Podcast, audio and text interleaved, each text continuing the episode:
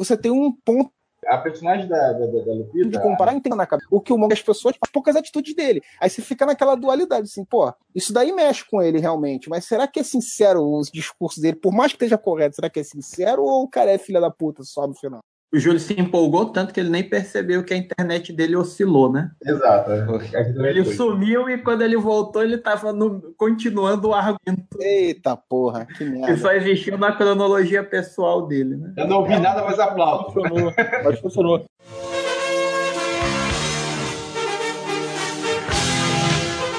Olá, amigos.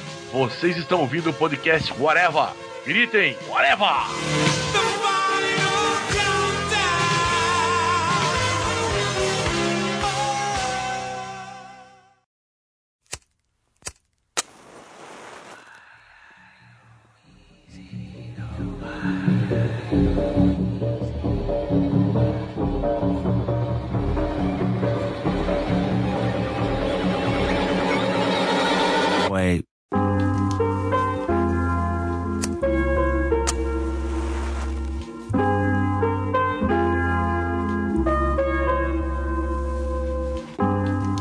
My city, king of my country, king of my homeland, king of the filthy, king of the fallen. We living again. King of the shooters, looters, boosters, and ghettos popping. King of the past, present, future, my ancestors watching. King of the culture, king of the soldier, king of the começando, minha gente. E hoje vamos falar sobre mais um filme da Marvel, velho. Todo mundo tá cansado ou não de tantos filmes, né? Uns 50 filmes durando, mas a gente sempre comenta todos os filmes e séries. Quer dizer, séries a gente tá meio atrasada, mas uma hora a gente faz sobre o Justiceiro. Mas agora a gente vai falar sobre o Pantera Negra, né? Esse tapa da Pantera Negra que a gente teve agora. Eu sempre chamei de T'Challa, mas a gente descobriu que é T'Challa, ou sei lá o que, como é que pronuncia esse nome. Meu nome é Marcelo Soares e para falar aqui comigo está aqui representando a tribo dos vascaínos carecas, o senhor Júlio Cruz. Vascão Forever. Aí, passamos nos pênaltis no sufoco. Tamo aí ainda pra sofrer mais uma rodada. Também representando a tribo dos flamenguistas, sei lá, que esquecem as coisas e que tem filho pequeno para cuidar, senhor Fernando Fonseca. E eu já começo com uma denúncia. Porque esses poderes da Marvel é tudo droga. E temos aqui os convidados, né? Você achou que o podcast Forever não recebia mais convidados? Achou errado, otário. Representando a tribo, pais de gêmeos, né? E quadrinista freelancer, o senhor Estevão Ribeiro. Freelance forever, né? A busca pelo fim do freelancer. É, pois é, na, a busca pelo freelance é uma boa também, é uma boa chamada. E também representando aqui a tribo dos pintos que o senhor Modeste gosta, né? Adora. O nosso ouvinte, nosso querido Richard Pinto também. Bem-vindo, Richard. Obrigado aí pelo convite. O pinto favorito do Modesto. Quando o Marcelo fez a, a apresentação do Júlio como da tribo dos vascaínos carecas, eu ri mentalmente porque eu sou da tribo dos, dos flamenguistas cabeludos, né? São dois tribos que não se cruzam, né? Não, não chegam perto. Pois bem, a gente vai falar aí sobre Pantera Negra, esse filme aí que está arrebatando a boca do balão, né? Dessa, dessa gíria moderna, fazendo recorde de bilheterias, tá fazendo mal ao E, todo mundo comentando, se é bom, se é ruim, se vale a pena ou não vale a pena. A gente vai dar nossa opinião aqui abalizada, né? Sempre com grande qualidade. Inicialmente, para cada um ir fazer um panorama, né? Você fala um pouco sobre, por cima, assim, qual é a sua ideia geral do filme, se gostou, se não gostou, eu queria que o Júlio começasse. Tem algumas ressalvas que eu já queria falar de cara. É um filme sobre o Pantera. Não tem uma partida de futebol com o Donizete. Está errado. Não é possível um negócio desse. Cadê Eu- o título da Libertadores? Eu fiquei esperando, cara. Uma- Podia até ser pelo Botafogo, mas pelo menos era o Pantera, mas não tinha, cara. É lamentável isso. Eu fiquei realmente decepcionado. Mas fora isso, é um filmaço, gostei muito. Tá merecendo toda a repercussão positiva que que ele teve, né? Porque realmente é um filme muito bom, né? Ele tem toda a carga similar, vamos dizer assim, ao que o da Mulher Maravilha tinha, né?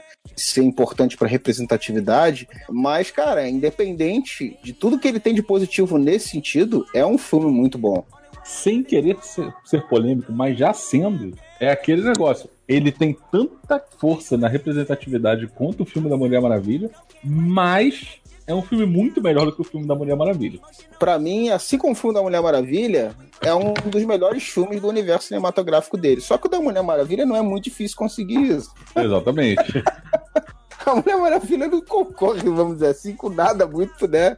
V- vamos, vamos combinar que Pantera Negra, pra quase todo mundo, é, é um personagem estranho, é um personagem secundário, é um personagem de cota mesmo, infelizmente. Não fazia muita diferença no universo da, da Marvel, não. A não ser tal, o Vibranium, que a Mulher Maravilha ela tem um peso muito grande. Era muito difícil fazer um filme ruim da Mulher Maravilha. Olha, olha, Olha, Estevam, acho que assim, nada é tão ruim que a Warner não possa piorar. Mas eu concordo com você, no sentido que a Mulher Maravilha é um dos maiores ícones de femininos que existem, né, cara? Porque super-heróis famosos sempre carregam né, essa popularidade, né, desde a infância e tal, quando é um herói popular, do pessoal reconhecer e tal. E pelo fato dela ser basicamente a mulher, né, da Liga da Justiça, né, a, a grande representante das mulheres ali, né, é o primeiro nome que todo mundo pensa. Aí bem distante, bem depois vem se sei lá, Batgirl, Supergirl, mas bem E, aí- e aí- não, e ainda assim personagens derivativas. né? É, seja, personagens que são é, totalmente, Exato. diretamente derivados das versões masculinas deles. Uhum. Então a Mulher Maravilha, ela tem essa frente, assim, né? E o Pantera Negra, ele tem toda a importância dele histórica, mas pelo fato dele ser um personagem negro que surgiu na Marvel lá, na época foi um dos primeiros, se não o primeiro personagem negro de herói negro, né? O Luke Cage, eu acho que nasceu primeiro que ele, mas, mas era um mercenário, né? super-herói com poderes, ele é o primeiro. Só que tem de personagem de quadrinhos antes dele, são alguns pulpes. O conceito de super-herói, ele é o Pantera Negra é o primeiro. E de protagonista, né? Porque o Pantera Negra ele começou como coadjuvante, mas ele chegou a ter revista própria e tal, né? E ele surgiu no- num momento. Essa luta pelos direitos era, era bem forte e tal. Então ele tem uma, uma carga muito forte também de representatividade, porém, no entanto, ele não tem a projeção né, que a Mulher Maravilha tem, né? Ele já teve coisas importantes dentro da Marvel, ele fazia parte do Illuminati, que supostamente é o- as grandes cabeças do universo Marvel, né? Os caras que tinham a rédea do universo Marvel. Não se traduzia realmente em um uso tão extenso assim do personagem, né? O eu gostei no, no- no filme, quanto nessa, nessa trazida Pantera Negra, foi que ele saiu de uma coisa irreal, porque, assim, infelizmente, na época em que ele foi criado, era difícil você imaginar um personagem daquele como rei, poderoso. A tecnologia não era uma coisa evidente, era muito mais. O Vibranium alienígena, né? Então você tem um artefato alienígena que dá um certo poder. É muito mais fácil você acreditar no, no Cage, no Rage, todos esses personagens urbanos que tinham muito mais a ver. O manto da dupla Mantenaga era muito mais crível você fazer isso do que você ter um Pantera Negra da vida. Então o Pantera Negra ele nunca foi levado muito a sério, não. Porque eram personagens nascidos do background urbano que a gente já tá acostumado de outros personagens, né? E o Pantera Negra vinha de um novo universo, vamos dizer assim, temático que eles tinham que criar ali da própria nação dele e tal. Todo mundo que cresceu aqui no Brasil e acompanhou a década de 80, aqueles formatinhos da Abril, cara, basicamente o Pantera Negra era um personagem recorrente nos Vingadores. Mas assim, tirando as participações dele nos Vingadores, você tinha um ou outro episódio pra gente pingado que saía muito pouco.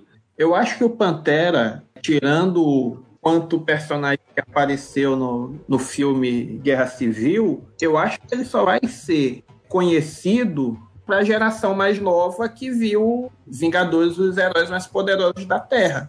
Só para essa geração bem mais nova. Para nossa geração oitentista, no máximo é alguém que você viu em uma ou outra saga do- dos Vingadores. O Pantera ele foi sempre muito coadjuvante, como vocês falaram dos Vingadores. Tem, tem uma, uma série de histórias, uma revista própria na época do, do Kirby e do Stan Lee. Mas também não teve essa repercussão toda. E aí ele foi ter um retorno, digamos assim, quando ele foi substituir, por exemplo, o Demolidor, que ele ficou no lugar do Demolidor, quando o Demolidor ficou do mal. E ele tomou meio que o lugar do protetor de Nova York. E acho que em termos de quadrinhos, a fase, o run mais relevante dele é agora, na verdade. Antes teve um esquema que você não, lembra, não lembra. É o casamento dele com a Aurora. Sim. Nessa revista dele, onde teve o casamento dele com a Aurora, eu lembro que eh, teve uma repercussão legal antes mesmo disso acontecer na, dentro da Nada, saga. do, do Home que era, que era a revista que era desenhada pelo Romitinha. E Isso. realmente essa revista teve uma projeção legal, assim. É, assim como várias séries da Marvel, às vezes tem uma projeção temporária, assim, tem, pega uma fase legal, né? Mas não é um personagem que sempre esteve em evidência. Teve alguns poucos momentos de evidência dentro de quem participa ali ativamente de acompanhar o universo Marvel.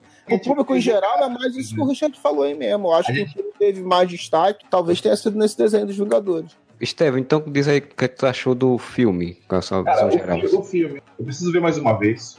Quando eles introduzem o novo mundo, igual introduziram agora o o Wakanda, né? A primeira coisa que eu pensei foi que me lembrou muito Asgard. Uma versão gueto de Asgard. Um pouco interessante, porque você consegue aceitar um loiro como Deus e é complicado você aceitar um negro como rei, detentor de tecnologia que não seja magia. Sei muito bem do conceito da cidade. As pessoas estavam perguntando, quando viram as primeiras partes, assim, as primeiras fotos das feiras, ah, então Wakanda tem- é daquele jeito, é, é sujo, é, é tal. É, Eu lembro disso em Vingadores, a Era de Ultron, né? Que tinha uma parte de Wakanda que era, que era destruída. ou- Não, não Wakanda em si, mas uma, uma parte, um vilarejo que o pessoal achava que era Wakanda. Né? Então, pô, daquele jeito o reino do cara. Mas eu gostei de ver como a- o, o reino tá escondido, do Vibranium, como, como o Vibranium chega, como as, as coisas acontecem. Ficou bem legal, ficou bem, ficou bem interessante, assim. Sem querer te interromper, Estevão, mas assim, eu, eu quando vi, cara, o Wakanda, na verdade, eu também me remeti a Asgard, cara. Mas a verdade foi o contrário, cara. Foi assim, caraca, fizeram na Terra o Asgard muito mais fodona do que a própria Asgard. Assim, é- Assim, até, por- Porque, até eu digo- porque Asgard é muito ruim, né? É, porque visualmente ficou muito legal. Eu nem acho ruim Asgard no, no cinema, não. No primeiro filme dali. tudo dourado, tudo. tudo, é, Mas assim, Chega Visualmente, sim, mas. não- Asgard, não mostra Asgard você imagina aquele ambiente de deuses mesmo, sem tecnologia, né? Aquela coisa mais mitológica e tal. E aí no segundo filme do Thor botaram umas espadas laser lá, botaram uns breguetes lá que eu já não, eu já não gostei. E em Wakanda, aliaram o, a tecnologia com aquela imponência de um grande reino, casa melhor pra mim do que, que Asgard, cara. Então achei que ficou Sim, muito sim, legal. sim. O que me chamou a atenção foi que em alguns, algumas resenhas, velho, eu tava puta vida que vocês estavam comentando, ah, Pantera Negra é igual a Star Wars. Tinha uns elementos futurísticos, barra vilarejos, que lembravam mesmo Star Wars, mas se você pensar que a formação do lugar é em cima de um asteroide, de uma montanha asteroide de vibrânio, e ao mesmo tempo tem tecnologia e tem uma coisa meio tribal, tem uns elementos ali que lembram Star Wars mesmo assim. Eu acho que isso só ajudou a dar um pouquinho mais de nostalgia, de deixar o, o ambiente mais agradável pra gente. Preciso dizer que não é o filme mais foda da vida, ver e tal, assim. Geralmente, quando eu vejo uns filmes assim, que eu, que eu me orgulho da execução, sei lá, eu choro, eu, eu soa melhor pra mim. Mas como esse filme é carregado de questões sociais e coisas assim, fiquei muito mais racionalizando do que sentindo o filme, né? Levanta-se muitas questões, mas não me deixou emocionado. Eu queria ter me emocionado mais no filme. Talvez a expectativa tenha sido maior do que pensava. Mas é um ótimo filme, com certeza. Esse filme, né, desde a expectativa, para mim ele tem várias camadas, né? Porque eu, além de nerd, também sou militante do movimento negro. Além de ter uma importância desse esse filme enquanto diversão, né, enquanto uma coisa que eu iria assistir para né, curtir um tempo com família, que a minha esposa também gosta bastante, e, minha filha, a gente assiste todos os filmes de, de herói que saem. Tem também que o nerd branco, classe média, Bolsominion tanto repugna né, da representatividade e do quanto que politicamente é importante e também aí eu me lembro do pequeno pinto juvenil que tinha que Pequeno O- Pinto, o Modéstia não curta. Pinto. Não curta. Pois é, não, não curtiu. Né? Que tinha que, que se identificar com pérolas maravilhosas como o Shaq Aço, depois né, já um pouquinho maior, né? Aquela bomba da mulher gato. Você sabe que é uma merda, mas você acaba tendo uma memória afetiva, né? Porque é o que tem para hoje, né? Você sendo preto e no máximo, né, o, a coisa mais entre aspas que presta para você se espelhar é o, o último dragão, né, lá com Bruce Leroy, né, tem poderzinho, né, então eles são mais ou menos super-herói pra gente. O né? Blade não pode se encaixar nisso também? É, não, eu nem mencionei o Blade, porque o Blade, pelo menos um e o dois, são filmes legais, né? Eu tô falando do- das Mas- merdas que a gente tem que, tem que gostar, né? Mal comparando, porque tem várias outras questões que envolvem, envolvem essa questão né, racial, né, do que o nosso mundinho nerd, né? Toda a espera que a gente, todos os nerds, né, sempre tiveram e que agora a gente está sendo recompensado, né, com bons filmes e meio a outros não tão bons, mas, pô, pros negros em termos de representatividade é. universo, São só 40 anos de atraso, né? Os nerds tiveram um grande filme, o Superman do Christopher Reeve em 78, né? Que é preto, 78 é semana passada, né? Pô, mas teve o Richard Pryor lá, cara. Desculpa. Pois é, pois é, né? O pior é que esse sentimento é verídico, né? Eu, no universo DC, sou o Richard Pryor. Pois é. Então, o filme tem toda essa carga pra gente. A própria produção foi se engajando nesse sentido, né? E aí foi bacana porque é, eles realmente construíram mais do que um filme de super-herói, né? Eles é, tiveram, por exemplo, cuidado chamar o Kendrick Lamar, que é um produtor e rapper que está fazendo bastante sucesso para produzir a trilha sonora do filme, que é uma coisa que, mesmo, por exemplo, Guardiões da Galáxia, que tem é, uma importância muito forte a trilha sonora, mas foi qualquer um que fez, né? Não teve isso de vamos chamar um cara famoso para pensar essa trilha sonora, né?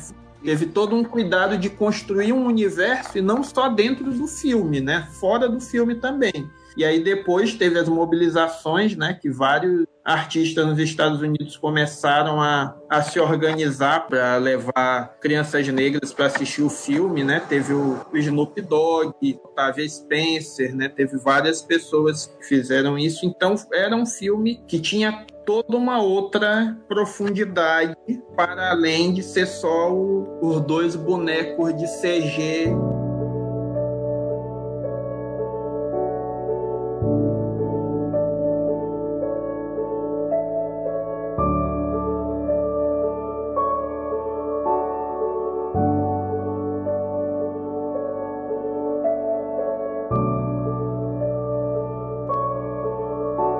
Você acredita que eu ofereci cinemas no Niterói, oferecendo uma galera para fazer palestra sobre representatividade, caras para ilustrarem, fazer caricaturas ao vivo, ilustrações ao vivo, tudo na cortesia, para a gente conseguir, sei lá, fechar meia sala, entendeu? Comunidades carentes, nenhuma resposta. Nenhuma resposta de lugar nenhum. É o tipo de coisa que a gente fala, pô, caramba, uma boa visibilidade pro pessoal, tal, coisa assim mas ninguém, pré-estreia, não consegui matinê, não consegui, não consegui fazer nada. Consegui gente para poder se dispor, aí falar, doar o seu tempo para fazer uma promocional lá, sem ganhar nada em cima. A mentalidade dos caras é uma retribuição monetária instantânea dentro do padrão e acabou, né? Tendo algumas iniciativas aqui no Brasil também, como essa. Pois é, Arrecadar cara. grana pra poder levar, porque do cinema mesmo, neca, né? O Load, né, com a galera do canal dele, do Black Pipe, eles estão com uma vaquinha lá para levar 40 crianças para assistirem o filme. Toda iniciativa assim é bem-vinda, cara, mas assim, é, é complicado os comerciantes tal não entenderam a, a vibe do, do que está acontecendo.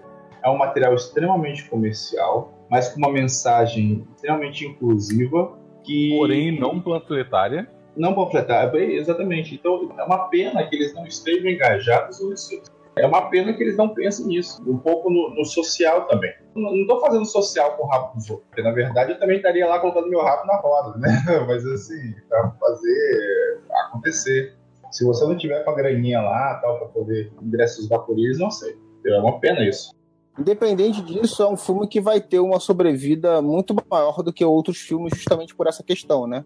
Ainda que possa não chegar agora a todo mundo que a gente gostaria, vai chegar com o tempo, cara, e, vai ser importante mesmo para essas pessoas que não tiverem essa oportunidade agora. Mas tomara que a maior quantidade possível, né, de pessoas que não têm condição de ir no cinema e a quem isso vai, esse filme vai significar tanto, possam ter esse acesso.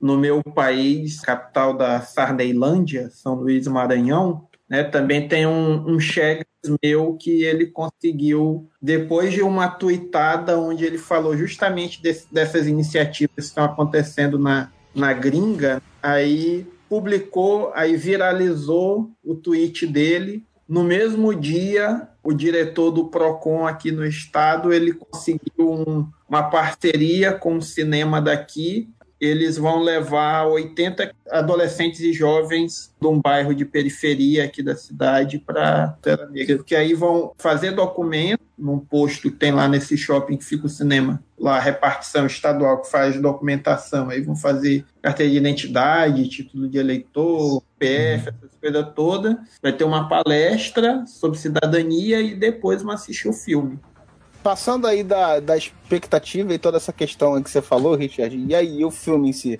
Diferentemente da DC, onde cada notícia você vai ficando mais resignado que vai ser uma merda, né? Todo o prognóstico era bom, porque o personagem foi muito bom lá em Guerra Civil, e aí cada imagem, ou cada sinopse, ou cada notícia de Shido, ou cada trailer sempre ficava mostrando que, além de tudo isso, não era uma mulher gato, né? Parecia que viria um filme bacana. Falando dos trailers, né? Uma coisa que eu tinha ficado com o pé atrás nos trailers, que o filme acabou mostrando de uma forma diferente, né?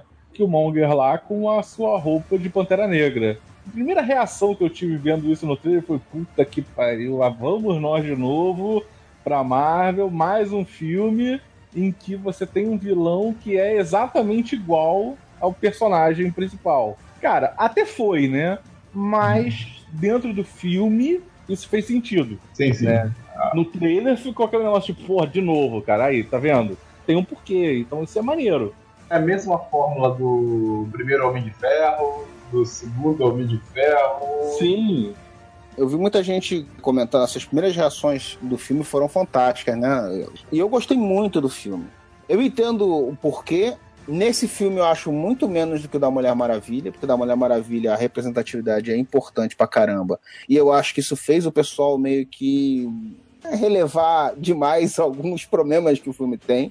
Esse ele não precisa tanto disso, porque o filme realmente é bom. Ele não foge tanto assim da fórmula da Marvel em termos não da estrutura do filme. Ele foge na mensagem, todo o significado, nesse cuidado que o Richard falou na, na produção do filme finalmente um filme da Marvel que é sério. Fala, cara, ele tem um monte de piadinhas. Elas são melhor posicionadas do que, por exemplo, Thor Ragnarok, que é só piada o tempo inteiro. Mas ele é, não ele, foge ele, tanto. Ele não é uma comédia, né? Ele usa um subterfúgio para fugir da forma da Marvel. Mas estruturalmente, ele não é tão diferente assim, entendeu? É, não, é, a diferença é que você, nesse filme, você tem os, os alívios cômicos, né? Mas esses alívios cômicos, eles são personagens complexos. Eles não são personagens rasos que só estão ali para fazer piadinha. E a função deles não é de alívio cômico. Exato. Eles têm a função de alívio cômico, mas ao longo da história, você não tem um personagem que ele só tá na história para ser o alívio cômico. Não. Além dessa questão do humor, assim, ele não é um filme cheio de reviravoltas inesperadas e de coisas que explodem sua cabeça. Não é. Ele segue mais ou menos aquela fórmula de roteiro da Marvel também. Ele é muito superior à grande maioria dos filmes da Marvel, né? Porque ele é bem executado. É isso que eu quero dizer ele não é revolucionário nesse sentido. Ele é revolucionário em vários aspectos, mas não nesse. Ele evoca, tipo, o Rei Leão, faz algumas referências ao Rei Leão, referências ao Homem de Ferro, referências a Thor. Eu acho que ele faz um apanhado muito, muito bacana. O que que deu certo em Thor? O que que deu certo? Sabe, vão usando no, na, nas coisas. O... Ele tem uma referência que foge totalmente tipo de referência que ele deveria apresentar, que eu sorri por causa dos meus filmes favoritos, né? Quando eles fazem a referência de Volta para o Futuro 2, cara. Verdade. Do tênis, eu falei, puta que pariu, não acredito que os caras botaram de Volta para o Futuro 2. Tem nada a ver botar de Volta para o Futuro 2 aí, mas foi, mas foi divertido. E ele tem a referência que não é pro nerd, né? Que é pro preto. Quando tem lá a introdução, né? Quando o Pantera Pai vai lá atrás do, do titio, né? A cidade onde a, dos Estados Unidos que acontece aquilo ali é Oakland, na Califórnia, que é justamente a cidade onde o Partido dos Panteras Negras começou. O movimento dos Panteras Negras foi fundado. Stan Lee falou que o Pantera Negra é uma homenagem aos Panteras Negras, as coisas. Ele fez essa, essa ligação, pelo menos eu vi no, no, no livro lá, a história da Marvel, né? É, mas aí tem um negócio que, tá, que agora com esse filme tá muita gente falando em várias resenhas e vídeos e tal, dizendo que o personagem surgiu, na verdade, antes do movimento surgir. O movimento surgiu acho que alguns É. dois meses depois, ou três É. meses depois. Essa história aí do, do Stan Lee, na verdade, é mais uma da- das presepadas dele, porque realmente a, foi no mesmo ano que surgiu tanto o personagem quanto o movimento. Provável que um judeu branco do outro lado do país tivesse ficado sabendo nos anos 60 que tinha um, um movimento negro se formando com o mesmo nome.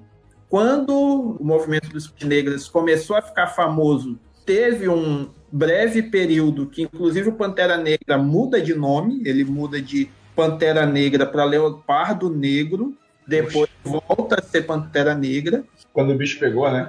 Pois é, ó, quando- O bicho pesada. pegou. eu nem acho difícil que a Marvel tenha feito conscientemente é, ligado aos movimentos que estavam acontecendo. Que embora não tivesse o movimento dos Panteras Negras, né, consolidado e com o nome, isso realmente deve ter sido uma grande coincidência. Era uma época que, por conta do- de títulos como Nick Fury, Doutor Estranho vários títulos assim mais lisérgicos da Marvel, a Marvel estava alcançando uma popularidade muito grande nas universidades, né? Também li esse livro que o Estevão falou. Eu não lembro especificamente dessa parte do Stan Lee falar que foi uma referência direta aos Panteras Negras. Mas eu lembro dessa parte que ele fazia um circuito de palestras nessas universidades. Então, assim, os personagens da Marvel como um todo estavam tendo uma repercussão Não era mais coisa de criança, né? E as lutas já aconteciam, né? O- os Panteras Negras não estavam estabelecidos, o, o partido, vamos dizer assim, não sei se é a tradução Ah, correta.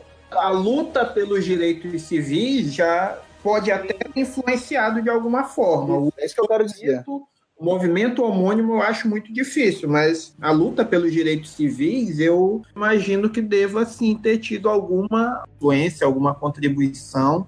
Essa época de metade dos anos 60, o Martin Luther King já tinha eh, liderado vários protestos. O Malcolm X já tinha aparecido diversas vezes na televisão, Os X-Men, o Magneto representava, vamos dizer assim, o- o Malcolm X e o, e o Xavier, o Martin Luther King. Eu acho que já rolava nessa época, né? Não diretamente na Marvel, mas assim, desse tipo de interpretação pelo público universitário. Lembrando que, que o Stanley trabalhava numa editora, não era só quadrinhos, né? Ele estava no mundo editorial de notícias e tinha a coisa de leitor. Os leitores mandavam carta. E é um velho Assim. safado, né? Vamos falar. Esse 7-1 do cacete, ele queria faturar quanto mais ele pudesse. Exatamente. Então, assim, ah, vamos falar com o público negro, vamos criar o Cage, vamos falar com o público negro universitário, vamos criar a Pantera Negra. Entendeu? vamos vai trabalhar assim, dessa forma, dessa forma que funciona.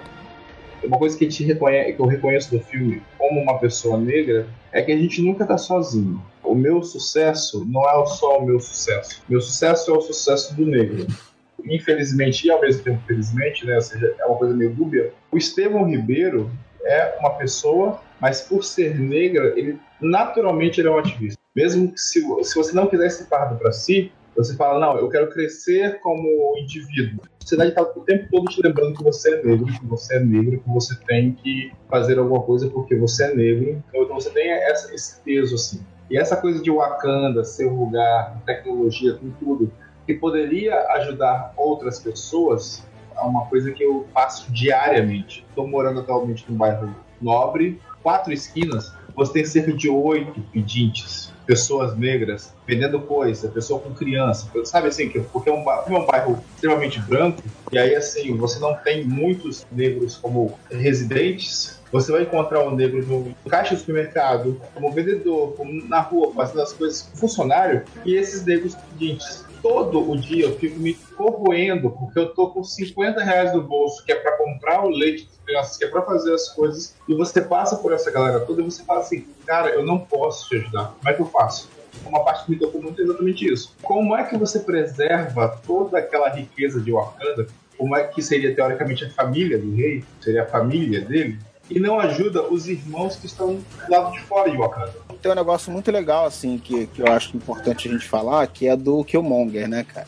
ele é o cara que dá a letra de todas as situações, né? De todas as fitas erradas ali do que tá rolando, né, cara? Exato, exato. É, e aí você se identifica com isso daí, assim, não eu vou me identificar diretamente, obviamente, porque eu sou branco, mas o que seria o certo a fazer, né? Com o cara, mesmo sabendo que ele, no fundo, é um filho da puta, né, cara?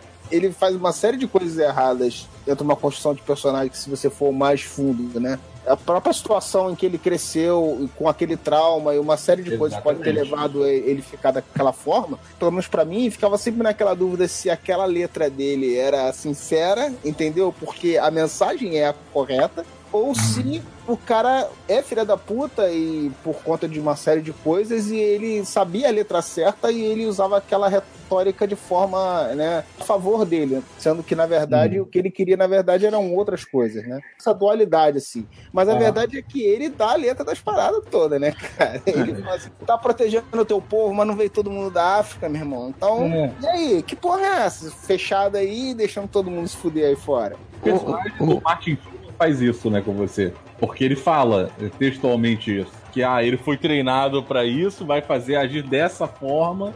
Porra, e aí? O cara, ele quer ser um revolucionário, radical, ou ele simplesmente quer acabar com a clã e foda-se. Tipo, Cara, se, se a gente pensar politicamente, é basicamente o que acontece com, com a política local. Você tem um vereador que fala, cara, isso tá errado, isso tá errado, isso tá errado, vou, vamos, me elejam para eu poder mudar. Quando chega lá, ele só queria estar lá, entendeu? A pessoa que sofreu racismo, às vezes ela não sente quando ela é revanchista ou quando ela repercute o racismo que ela tem. Por exemplo, se por qualquer motivo você progride, e aí você vê a pessoa na rua e fala, cara, você tem que mudar de vida também. Eu consegui, você consegue? Mas você não sabe qual o background que o cara tem, que é diferente do sim. seu. Eu falo disso Eu- do Killmonger pelo seguinte: além de ele, em alguns momentos, realmente tomar atitudes, pessoal assim, caraca, o cara é frio, né? Como na hora que ele mata a mulher lá, e ter o, o Martin Freeman que fica toda hora lá falando: ó, esse cara, a parada dele é esse daqui, não sei o que lá, não sei o que lá, já dedorando o, o cara. Ele é um mistério, porque ele não tem ninguém de confiança com quem ele interage em momento nenhum do filme. Sim, é O T'Challa sabe qual é o pensamento dele, não é só o que ele tá falando ali, porque ele tem momentos em que você mostra pessoas Ah. que são da intimidade dele e como ele reage, como na hora que ele tá falando com a ex-namorada ou ex-noiva dele lá, a- o interesse romântico dele lá, e ela saiu pra. é, já, ela já dá essa ideia também do que o que o Monger fala, né? De que legal, vocês estão protegendo aí e tal, mas eu tô fazendo mais por outras pessoas aqui fora. Né? E ele já fica com aquela ideia, você já sente ali a reação dele com aquilo dali, né? Você sabe que quando ele fala as coisas, ele não tá falando da boca pra fora, ele teve um amadurecimento naquilo dali mesmo, que até o próprio vilão proporciona pra ele.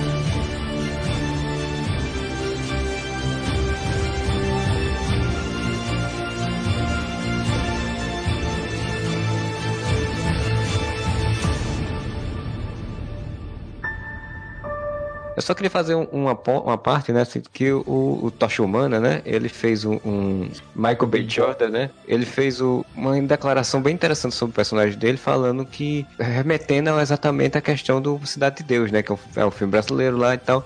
Ele falando, olha, a construção, exatamente, uma pessoa que passa por um- uma infância, uma adolescência muito problemática, como o, o Zé Pequeno, né? O Dadinho que teve uma infância conturbada e aí para se tornar um, um revanchista, uma pessoa radical é muito fácil, né? Pensou o personagem dele, tentou construir meio nessa, nesse viés a partir do Cidade de Deus. Isso eu achei interessante porque é, é realmente, né? É como o Estevam tá falando. Você tem que saber até onde, onde é discurso, onde é só radicalidade, onde é realmente que a pessoa é ruim, a pessoa se tornou uma pessoa má.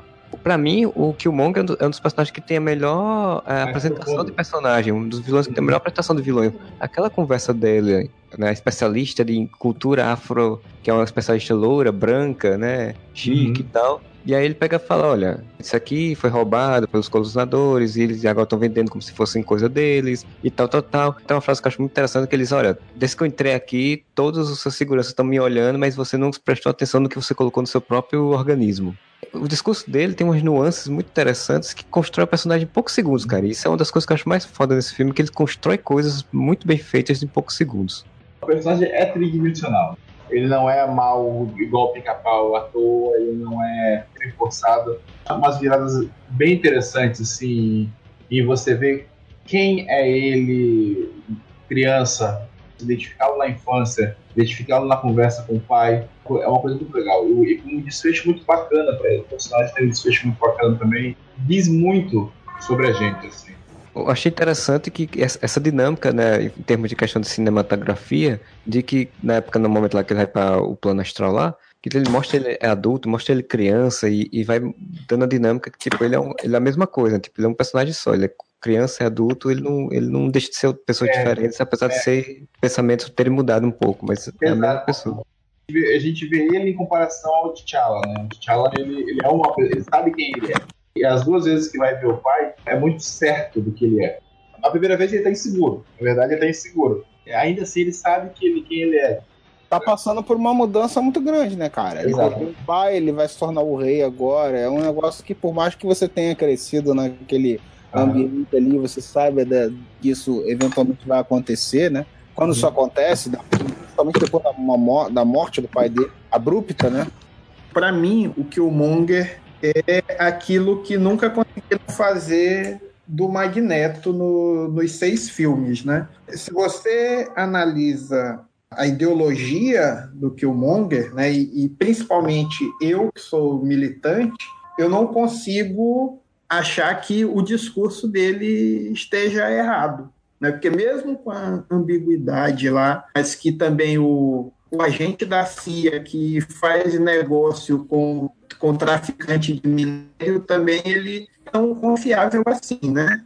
que o porque aquele discurso dele ele tem muita verdade, só que a primeira ambiguidade, até que né, vocês já falaram, os métodos dele são errados. Ele mata a sangue frio um monte de gente, né? Ele mata a namorada, ele mata o parceiro dele lá, né? O, o Claw ajudando ele, ele vai lá e, e mata, assim como ele mata, né? A, a mulher no museu, ele mata um monte de gente, ele não tá nem aí para destruir o Wakanda, quer salvar os negros do mundo todo, só que os negros de Wakanda ele não tá preocupado em criar uma guerra civil, né? né? Esse embate dele com o, T'Challa é um debate, né? Além da questão dos vilão, é uma própria diferença de divisão de mundo e de organização política entre o, o africano e o negro da diáspora, né, do mundo. Porque uma coisa que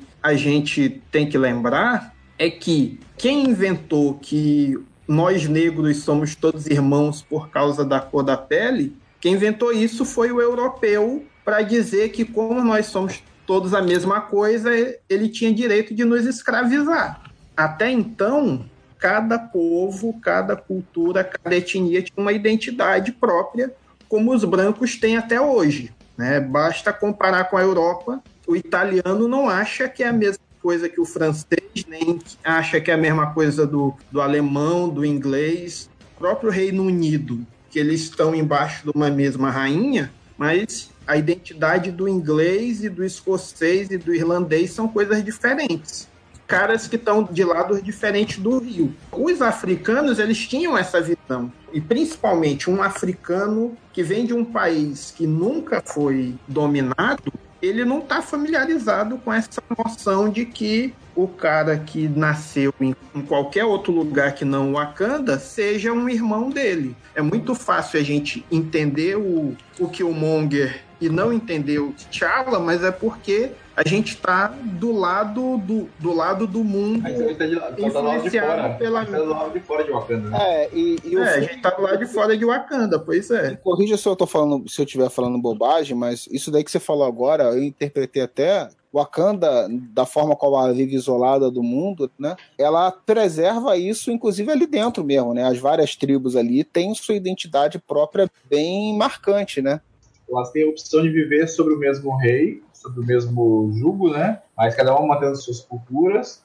E uma das tribos não vivem ali, elas não querem viver sobre o jugo do rei, então vão para É, mas mesmo as que vivem sobre, o- sobre o jugo do rei, Esteve, isso que eu tô falando, você tem várias representações ali de, É, de culturas diferentes ali dentro mesmo. Não é um. pois é, mas, mas ali, ali, mas eles criaram uma- uma identidade única pro povo wakan- wakandiano, seria essa. É, mas eu acho, eu acho que ali é muito mais é, social, tá? Porque nós temos o povo pastoreiro, tem o povo minerador. Na verdade, elas são igualitárias, mas elas não deixam de ser divididas pelas suas especialidades. Eu falei isso baseado no- na impressão que eu tive no- do que o Richard Não, falou. sim, A gente tem uma identidade Não, não, mas tá, mas tá certo. Aí Isso, tá é isso que eu ia uma dizer. cultura, uma cultura própria também, um orgulho próprio do sua- da própria tribo manter a sua cultura independente do, do, do reino em si. Sim, sim, sim, sim. Isso, isso procede sim, mas é, é legal que eles se complementam. Eles eram especialistas em algo e cada uma ela tem como uma identidade forte, tipo assim, soldado, agropecuária e, mineração. Que eu acho também uma coisa interessante que eu falei, né, de que ele consegue dar bons conceitos, de explicá-los de uma forma rápida e bem feita. Nesse filme, a Marvel aprendeu que ela não conseguiu fazer em três filmes de Asgard, né? Que em Asgard não, você tem nove reinos, mas você nunca consegue entender direito o que são aqueles reinos. Se Asgard é uma grande cidade, uma pequena cidade, você não vê a cidade direito, e aí Wakanda não, você vê a cidade, você vê o meio da cidade, vê as pessoas andando. Wakanda é um personagem.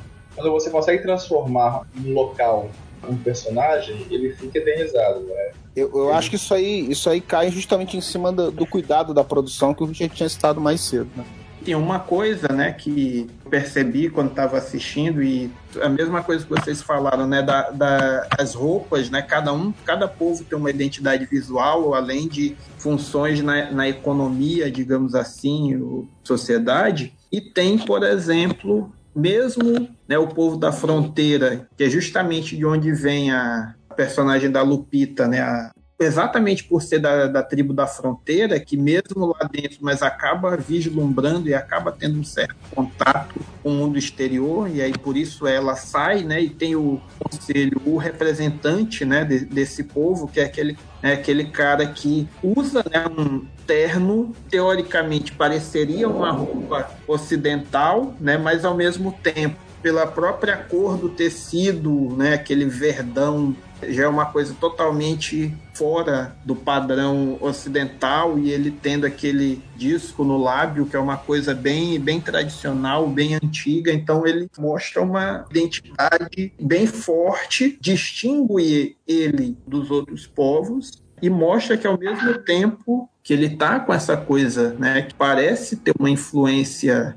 de fora, mas ele mantém uma individualidade e você consegue reconhecer uma série de coisas, na verdade, bastante africanas. E ajuda a contar a história, não é só um que é roupa, como por exemplo o Doutor Estranho, eles têm lá umas, umas roupas bem espalhafatosas, mas na prática elas não acrescentam nada na narrativa. Eles podiam estar com aquela roupa como podiam estar com qualquer outra roupa. A sala real, né? Toda a modernidade, então, todo vidro, o aço e a parte do trono, ela é feita de terra. Ela tem uma, um pedestal de terra. Uma coisa que passa desapercebida assim, aonde ficam os, os regentes, os representantes de cada tribo, é uma parte de chão. Mostrar que a tradição é importante, né? Exatamente, entendeu? Então você, você tem um personagem. É, isso é- até, até a forma como eles lidam né, com a sucessão do rei é, é bem legal, né? Pra gente que quer ver ação, é um prato cheio, né? Porque mostra o combate ali e tal. É a situação que te leva a pensar assim. Eles mantêm uma série de ritos né, que são tradicionais desde o início lá, não importa quanto eles evoluem em vários aspectos, né? Em termos de modernidade, para eles aquilo dali, aquele método ali é o correto e, e, não há por que mudar isso. Não é algo que precise de uma, de uma alteração ou de uma, entre aspas, evolução nesse sentido, né? Aquilo dali já está cristalizado como sendo o, o, modo de vida deles, né? É, o, o, que vem de novo é só incorporado, né? O, o, que eu gostei muito é ver que o T'Challa, ele não tinha medo da, do, do moderno. T'Challa, quando chega para a irmã, ele aceita bem as coisas, ele não é um tradicionalista. Ele sabe que, a, que é o tecnológico ali para servir e vai absorvendo as novidades ah, de olhos fechados que ali, na verdade, eles botam desde o início, né? Que eles são uma nação avançada desde, sei lá, desde a pré-história, né? Eles evoluíram muito além de, de, outras sociedades nossas aqui. Em outros aspectos, coisas que a gente poderia considerar atrasadas, porque, né, como essa questão da sucessão e tal, para eles simplesmente não, não é atrasado. É, é, é, a crença deles, é a tradição deles e não tem por que mudar isso. E o fato deles viverem, entre aspas, isolados do resto do mundo, contribui, né, para manter essa tradição.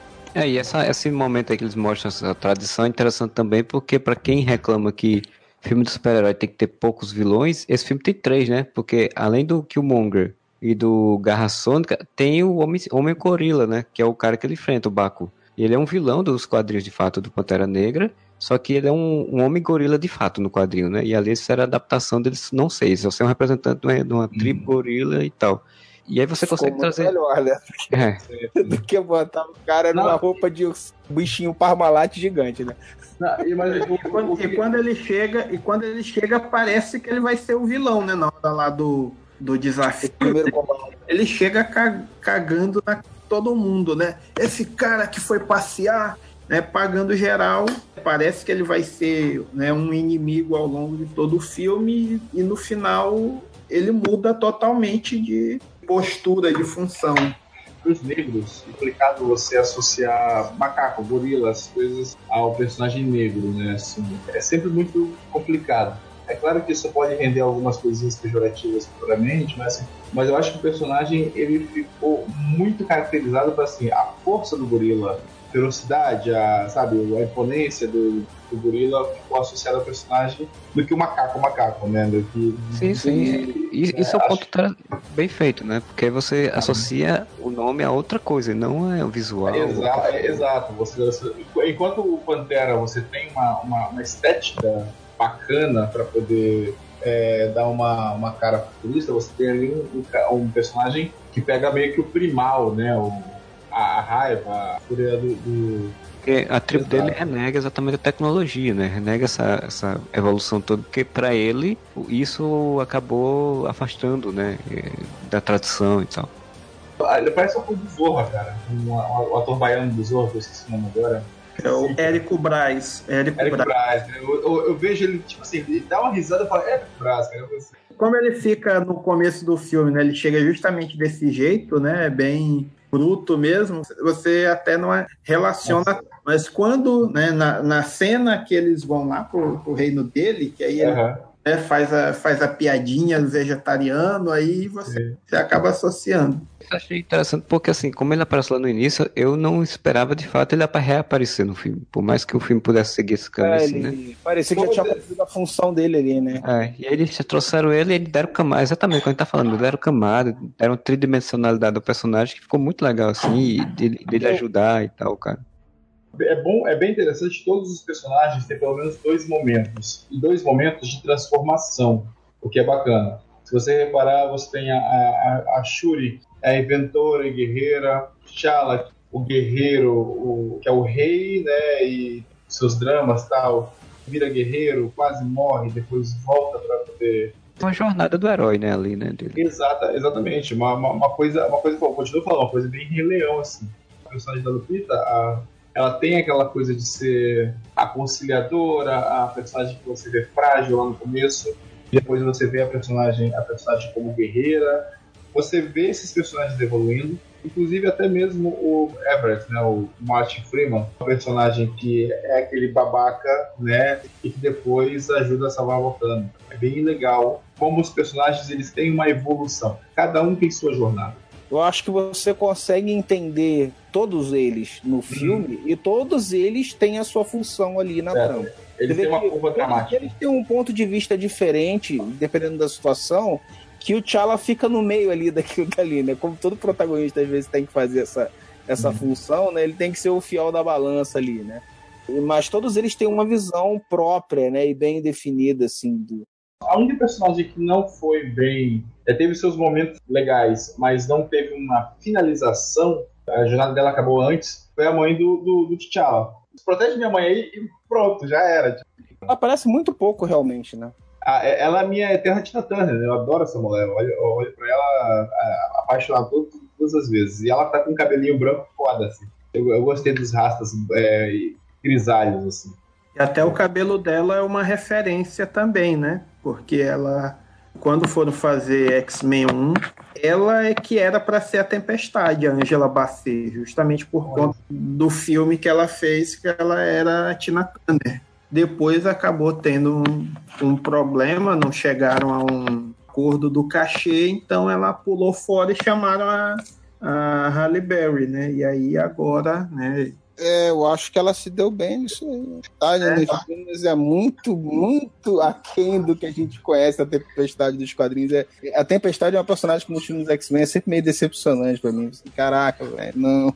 por conta de toda a treta dos estúdios, não deu, né, pelo menos por enquanto, pro, pro Pantera tá com a, com a Tempestade, mas pelo menos ele já, é, ele já é filho da Tempestade. Mas ela acabou casando com a Tempestade também. Porque o outro é- é- também era Pantera Negra. O T'Chaka também era Pantera Negra, né? Acabou só É, pulando uma geração. Então uma é. geração. Esse filme até eles tinham até colocado no roteiro, eu não sei se chega, acho que não chegaram a gravar, mas tinham colocado no roteiro uma referência à Tempestade, ao Aurora. Mas como não tá tão, tudo ainda tão firmado, tão Mas eu acho que não é só questão de não estar firmado, eu acho que eu acho que não cabia, até porque construíram a relação dele com a outra, com a outra personagem que ficou muito legal. Eu não gravei o nome de ninguém, gente. Não, eu, tô, eu tô colando aqui no, no IMDb, cara. Eu tô correndo ali. só sei da Shuri, porque a Shuri é a personagem que eu mais gostei, então. Só pra ser babaca, eu queria falar do personagem branco que tem no filme que eu achei maneiro pra cacete. O Garra Garra Sônica, cara, ficou muito maneiro, mas É, é, é, Don't assim, hurt me, baby. Don't hurt aproveitaram me. um pouco, apro- aproveitaram um pouco. Eu fiquei triste quando ele é morto, cara, porque eu digo, pô, o personagem, ele finalmente ele, ele se encaixou, né? Porque eu tinha visto pouco dele no- na era de Ultron. O Ed Sarkis está fantástico na interpretação dele, e eu adorei o personagem, aí vai e mata o cara, de porra, velho, matou o cara. Não. Mas aí dá pro, pro pessoal do vitimismo, até eles podem aproveitar, né? Porque pode, eles podem até dizer que lá na era de Ultron ele não era babaca, né? Agora, só porque é o filme dirigido não é, é Dorgas. um dos únicos brancos do filme, ele é babaca o tempo todo, né? Não é, porque ele tá muito chapado ali, velho. Ele levou um treco ali que eu quero dois pra mim, bicho. Ele não era escroto, né? Ele ficou agora. Não sei se é o trauma de perder a mão, né? Então, É muita coisa que ele deve tomar pra poder aguentar as dores da mão, aí ele... Em compensação, o outro personagem branco do filme, eu tava brincando, conversando com, com o Moro, eu falei que a gente tava usando as frases do choque de cultura, né? Aí eu tava falando que cada parte do CG, que é tudo computador, computador, computador. Aí ele falou, não tem um Conrado? Eu falei, tem sim, porra. Tem um Conrado velho lá que fica no simulador de navinha lá. tá muito Zé Bosta, desculpa, cara. O Martin Freeman ali, ele cumpre a função dele. Ele, ele faz a função de tomar uns esculachos que ele merece ali, mas assim, ele tá bem à parte assim no filme pra mim. É, é como diriam as manas da lacração, né? Não era nem pra você estar aqui, né? Mais um branco quebrado pra precisar. A Dora Milaje, ela- a primeira é a reclamar disso, né? Tipo, "Ah, vai ter que trazer o cara, levar o cara, isso vai trazer problemas pra gente, quem tem que justificar depois, e não sei o que, não sei o que. É, essa é uma personagem poderosa, bonita. A mulher é igual a Grace Jones, né? Como diria, o, como diria o Forrest Whitaker quando era novo, né? E as cenas de ação com ela ficam maneiro demais, né? cara? Ela já da- manda bem pra caramba no Walking Dead, né? E ali ficou melhor ainda. É, e a construção da, da personagem é muito boa, né? Porque assim, a, a dinâmica, né? Logo no início já tem a coisa da piadinha lá do vacilou, né? E aí já, já mostra como é a relação deles dois. Mesmo assim, na guarda, tem uma certa piada, tem uma certa liberdade, assim, entre eles. Uma coisa que eu queria. Desculpa interromper você, Marcelo, que eu eu sou babaca mesmo. Tem muitas coisas no filme que são pequenas coisinhas, cara, que só assim, puta, olha aí, cara. Olha aí a crítica, tô sendo a crítica social aqui. A hora da peruca, cara, por mais que seja uma gagzinha, cara, é, não deixa de ser uma crítica também. Eu tenho que usar essa porra desse cabelo aqui, cara. Na primeira oportunidade, ela, ela joga na cara do, do maluco na, na luta, cara.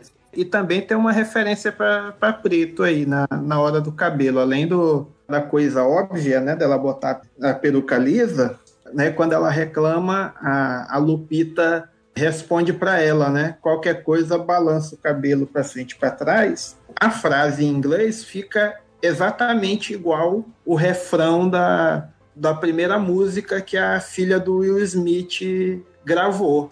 I wipe my hair back and forth. Eu balanço meu cabelo para frente e para trás. Essa daí já não peguei, porque Pois é. a gente não conhece a música, eu não ouvi dublado, então eu não vou pegar nunca essa daí. Não, eu vi, eu, eu vi dublado também na hora, eu acho que até passou batido. Foi depois que eu vendo uma crítica que eu lembrei, de, eu na hora também não peguei essa referência. Não, e é muito legal é, o momento lá, lá quando ela tá discutindo com o Martin Freeman lá, quando estão lá na agenciazinha, na, na salinha presa, né? Que ela falando em, wakandês, e o cara, o que, é que ele tá falando? E eu, Deixa ele lá, te dá mais cinco minutos. Ela, ele devia nem estar aqui. A gente quer exatamente a crítica, né? Tipo assim, ó, é um americano, branco, querendo se meter né, na coisa nossa que a gente tá organizando e tal. E é uma, é- uma crítica que eu achei muito interessante também, achei é, engraçado e bem feito. Ex-namorada do, do T'Challa fala pra ele de ajudar os outros e tal, e outros países, ele fala assim, cara, não compara a gente com esses caras, não. Porque a gente sabe, né, qual é a intenção de ajuda dele, né? Pois é, né? Os, es- os Estados Unidos ajudam, né? O mundo todo, né? É mão na parede que vocês estão salvos.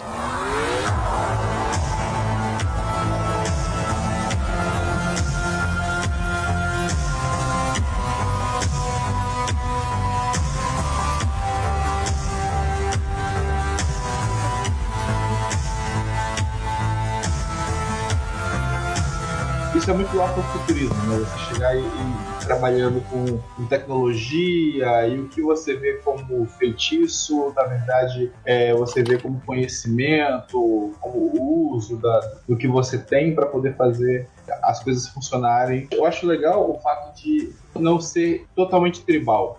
Você ser tradicionalista, tradicionalista dentro da tradição das tribos, mas não, ah, não, estamos evocando o espírito para poder mover esse negócio. Não, olha só, a gente, a gente achou uma pedra alienígena, a partir daí a gente começou a estudar como é que ela funciona, e aí ela serve para tudo.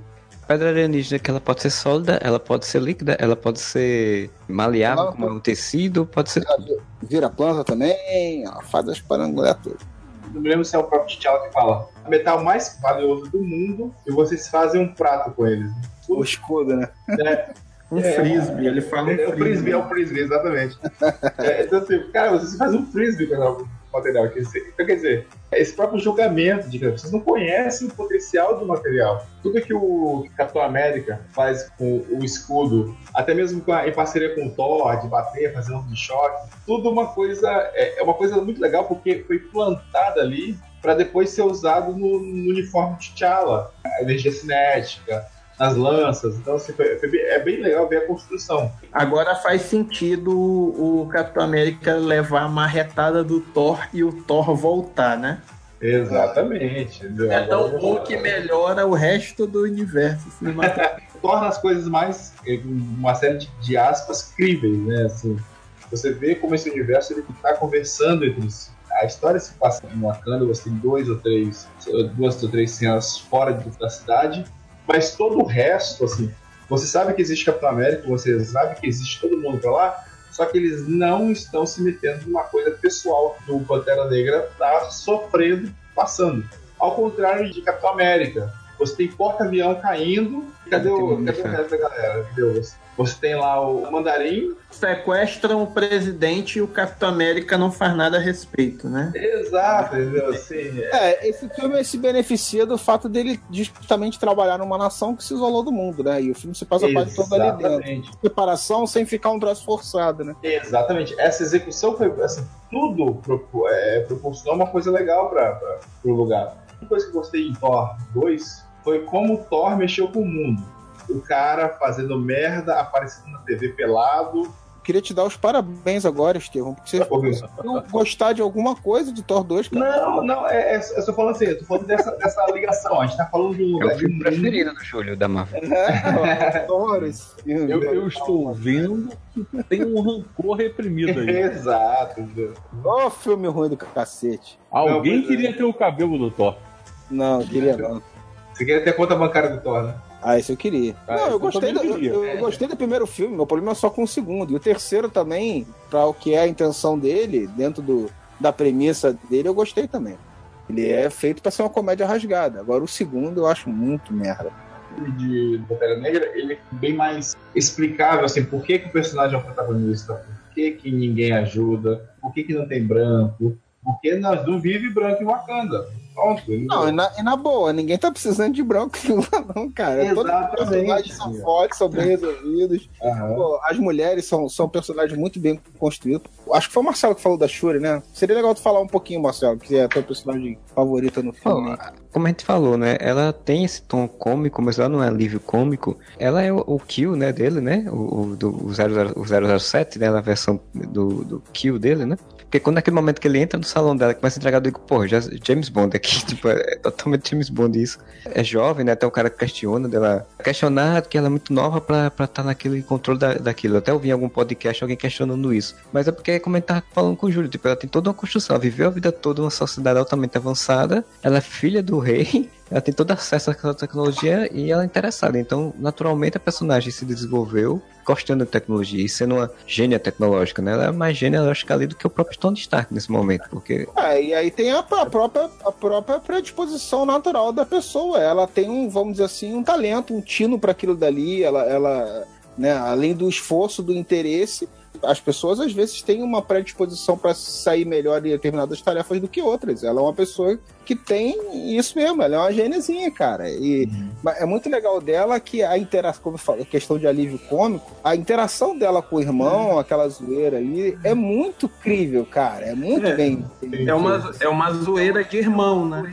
Até Sim. porque na hora que na hora que na merda fica tudo pesado, o tom dela, dela, a própria questão dela ser, ser voltada para a sabedoria, para o domínio de determinadas coisas, isso também está relacionado a uma, uma visão muito africana. As mulheres enquanto guardiães do conhecimento, guardiães da, da tradição. Então, até isso você consegue identificar né, uma coisa que pode ser uma olha do roteiro, pode ser uma individualidade do, do personagem, si, mas que também tem uma determinada significação né, para além disso. É, e a mesma coisa que essa questão da de Wakanda e o próprio afrofuturismo mostra muito isso, né? E ao mesmo tempo a tradição e a modernidade é porque, para a visão africana, não são coisas que se excluem, são coisas separadas necessariamente.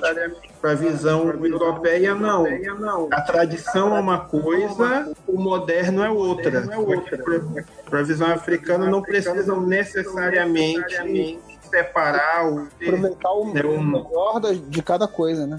Como falando de construção do personagem rapidamente, a Shuri, assim que ele chega, já faz uma piada com ela, assim que ele chega lá e encontra ela, já faz uma piada com ela, não sei o que, ela sai, aí já tem, nós temos o primeiro é, dedo do meio da Marvel, né, da cinematográfica da Marvel, que ela, ela dá o dedo do meio e a mãe já, faz, já reclama com ela, sem nem olhar pra ela, porque já sabe que ela estaria fazendo isso, quer dizer, tudo isso já mostra como é o personagem em segundos, assim. Tipo, eu já me cativei com aquela, aquela atriz ali, com aquela interpretação dela e com a personagem construída, assim. Então, pra mim, é um personagem que eu digo, pô, eu quero ver mais dela, eu quero ver ela atuando com outros personagens, eu quero ver ela se movimentando na história mais. ela se destacou tanto que tem gente na internet achando que ela pode ser a Iron Heart do universo cinematográfico. É, eu pensei nisso, eu, cheguei a pensar nisso também. Fora que ela, nos quadrinhos, ela foi Pantera Negra por um breve período recentemente também, né? Ela foi Pantera Negra por um dia. Tinha um arte conceitual de um uniforme pra ela, de Pantera Negra, mas eles resolveram não colocar. Senão vira bagunça também, né? Ainda tinha dois, né, pô? Que é uma das críticas que eu ouvi falar também, que tinha pessoas que queriam encaixar que teria sido melhor se o Killmonger não tivesse usado uma roupa de Pantera Negra, mas uma coisa específica pra ele, assim. Tivesse o mesmo peso de luta, mas que não fosse outra roupa do Pantera Negra. Mas É, o mas- grande problema é que na história ele vira Pantera Negra para todos os efeitos. Ganha ou acha que ganha a luta. É pra ele virar o Pantera Negra, né? Que aí Faz é- parte do pacote. Pois é, faz parte do pacote. Então, né, antes de, de achar que, né, que isso pode ser mais uma coisa da, da Fórmula Marvel, tudo que o roteiro indica leva a isso. Quem ganha o Pantera Negra no desafio vira o novo Pantera Negra. Então ele ia virar o quê? Ele ia assumir o título do Pantera Negra e ia ter outra roupa?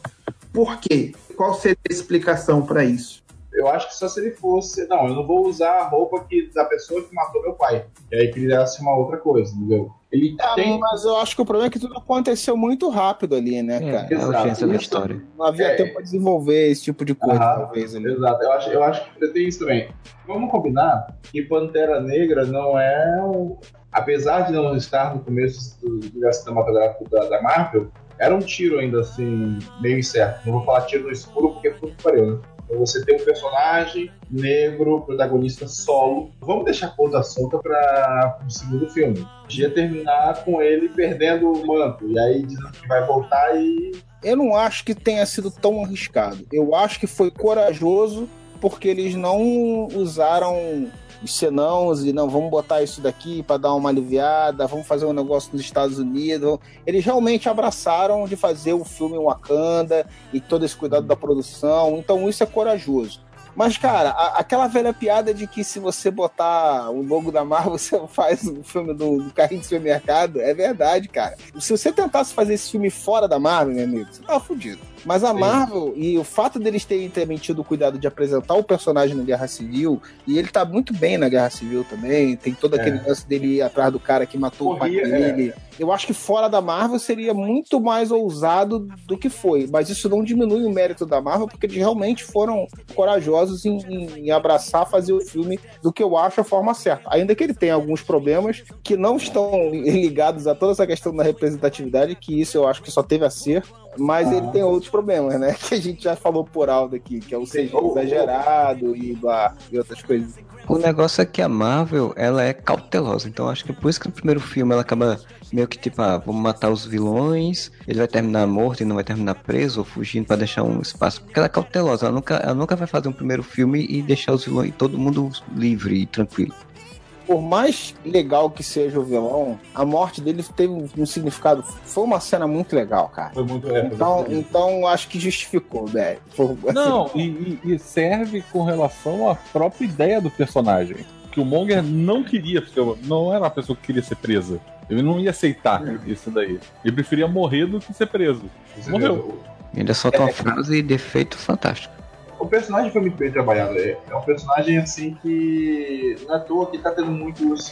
Tá tendo algumas, algumas mensagens dizendo que ele tem razão. Uma coisa que não pode acontecer, né? Mas um volta que o Monga que. Porque isso era melhor que ele não tivesse morrido, realmente. Eu acho que esse era o vilão que, se não tivesse morrido, né, lógico que eu concordo, foi impactante pra caramba, foi uma, foi uma ótima cena, engrandece o personagem, a morte dele, mas se ele não tivesse morrido, eu acho que ninguém ia reclamar. E eu acho que seria um vilão que pod- né, um, um personagem, na verdade, que ele acho que ele nem continuaria como vilão se ele voltasse num segundo filme, pelo próprio efeito que causou no, no Pantera. Ele acrescentaria muito, contribuiria muito se não tivesse morrido.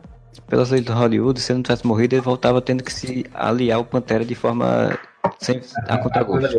É, não, é como é como diziam lá em 99 na adaptação de X-Men 1 para RPG na Dragão Brasil, né? Magneto e a primeira lei dos vilões. A primeira é todo vilão que se preza ter uma assistente gostosa. Mas a segunda lei, quando você passa pro lado do bem, você fica mais fraco, né? Ele ia voltar menos foda. Se ele... Não, cara, e, e na boa, assim, eu concordo com você, Richard. Ele é um personagem que, assim, dava margem para muitas discussões ainda num- e aproveitar ele de diversas formas depois. Bem, mas assim, a probabilidade de cagar com ele também era muito grande. Então, assim, eu acho que tá bom, velho. Ele Tá bom, uma porque morte ele foi- digna, Ele tá foi bom. marcante, as mensagens que ele colocou são, são mensagens fortes, entendeu? É, é uma sensação de desperdício que a gente tem com qualquer vilão bom que aparece e morre, né? Somente quando a Marvel tem tantos péssimos. Ao mesmo tempo que tem essa sensação de desperdício, tem a sensação de alívio, assim, pô, com esse daí eles não vão cagar mais, porque ele morreu, então Morreu Ele no auge. morreu, mas no próximo filme voltará num flashback. Ele vai voltar no plano ancestral, no plano astral. Encontrou. é, ah, ele foi rei, cara, ele foi rei. Ele foi rei. Pois é, eu- Um dia. You know all day. You confetti. I gotta go get it. I gotta go get it. I gotta go get it. I gotta go get it. Miss me with that bullshit. You're not a gang member. You're a tourist. I be blacking out. I be blacking out. Bought a 83 cutlass for the weekend. I got a hundred thousand and I freaked it. I made my hundred thousand and I freaked it. I put a Rolls Royce on my wrist. Oh yeah. Fuck his baby mama trying to sneak. a cena de batalha, né? o- a- essa coisa de, ah, menino de um lado, menino de outro, vão brigar. Aí chega o reforço, o reforço é misto. Aí começa a bater. Até isso o Mibaco é superior, né? Ele- Lá, é- lá temos igualdade de gênero, não, não temos divisão, né? Consegue bater, então tá, tá dentro, né? Pô, as cenas de luta, vamos falar rapidamente sobre elas aí. A primeira cena lá do, do sequestro é bem legal, né? Eu não sei se porque eu vi em 3D me incomodou só um pouco, eu só vi o filme uma vez. Eu não conseguia discernir perfeitamente as coisas, né? Como na última cena também, que eu já não gostei tanto. Mas é uma cena legal, né? O efeito que os caras usam do- dos tiros, né? Do clarão dos tiros, né? Mostrar cara. ela, as coisas acontecendo aos poucos ali. Eu achei todas legais, e muita gente reclamando do, principalmente do CG do Pantera Bom contra o Pantera Mal, pra mim não não ficou pior do que é normalmente, então não me chamou atenção pra melhor ou pra pior. Pra mim todas as cenas de ação são boas, até o resgate do Clau que não precisava ter, né? É uma cena de ação foda, mas que, quer dizer, na hora até tinha uma função, mas ela acaba perdendo a função depois quando que o Monger salva ele só pra matar, já que ele Tem um outro negócio, Richard, que é o seguinte: que aí tem um, um probleminha do filme, cara, que eu acho que podia ter sido facilmente resolvido. Pra uma nação que é totalmente isolada e um cara que, tudo bem, tá acostumado a entrar e desestabilizar, mas ele nunca foi lá, ele não conhece ninguém lá dentro, certo? Ele era tipo o Coringa do, do- do Dark Knight, ele sabia tudo a hora que ia acontecer, como que ele tinha que fazer. É um plano perfeito que você não consegue entender como que o cara sabe tanta coisa pra ter um plano tão perfeito assim. É, ele, ele tinha que ter informação de dentro, mas quem é que forneceu pra ele? É, né? se eles tivessem colocado, sei lá, um contato sequer que ele já tivesse prévio dentro de Wakanda, resolvia isso. Mas qual a função de- dele ter resgatado o Qual? É que justamente, se você pensar, o cara que virou o aliado dele lá porque ele entregou o Qual pro cara, é o cara que o T'Challa falou pra ele, eu vou te trazer o cara.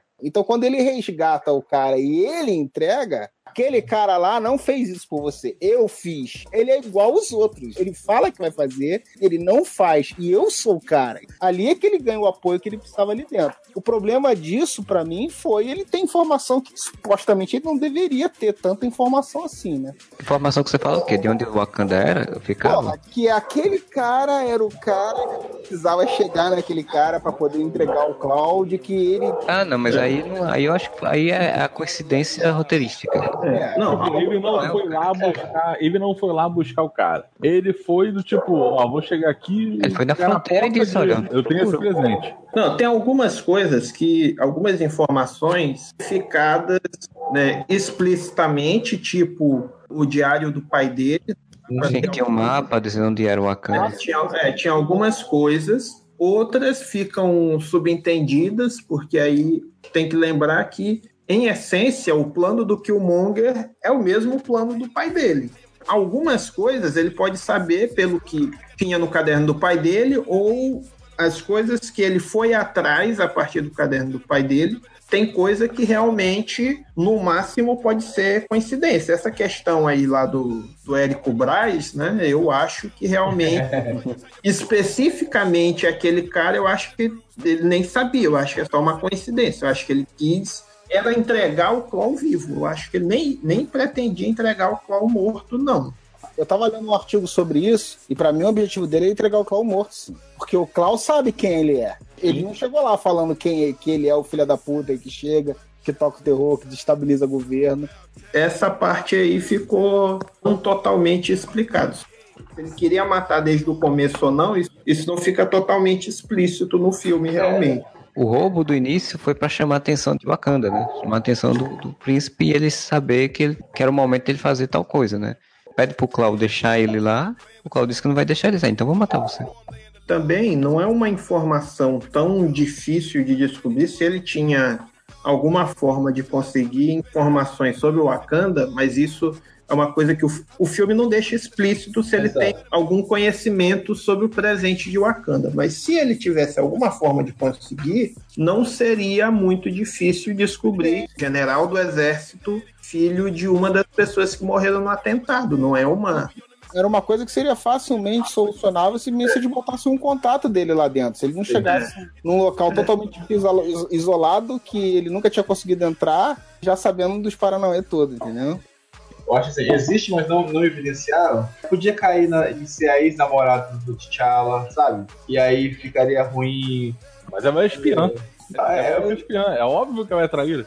entendi. Eles reduziram ao mínimo os negros com desvio moral. E todos os que têm um desvio moral, eles têm uma dubiedade. Tipo assim, ah, não, minha, minha intenção é nova. Estou brigando com T'Challa, peguei meu- meus caras, meus rinocerontes, estou atacando o cara porque eu, em 30 anos os caras não fizeram nada pra, pra vingar a morte do meu pai. E o outro cara que chegou aqui agora já resolveu o problema. Então, mesmo quem tem um desvio moral, quem é obrigado a agir contra, nossa, ele, ele tem uma justificativa. A Okoye, né? Ela precisa servir o rei porque ela é fiel ao trono e não ao, ao T'Challa. Então, assim, coisas legais. Todo mundo que, que é obrigado a fazer alguma coisa errada, ele tem um motivo relativamente nobre. Ela, ela precisa seguir, servir ao trono, mas ela tá- tava só de olho. Primeiro vacilo desse filho da puta. Falar que ele ganha dinheiro. Ela estava jogando com o regulamento debaixo do braço. Exatamente. Ela ficou respaldada por aquilo que o próprio T'Challa falou.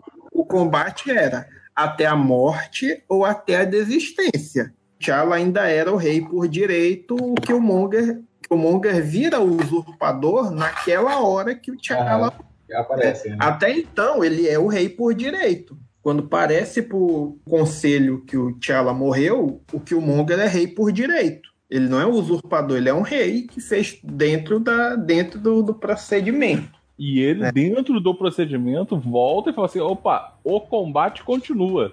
E aí Pois é. o Killmonger fala: não, aca- acabou o combate. Mas combate aí, mas não aí, mas aí tem que consultar, tem que consultar a CBF, cara. Tem que, o combate continua. Mas o cara queimou as, as plantas, e aí? Não tem mais como tirar o poder. E agora? Agora estamos no impasse, vai ter que ir pro tapetão essa porra.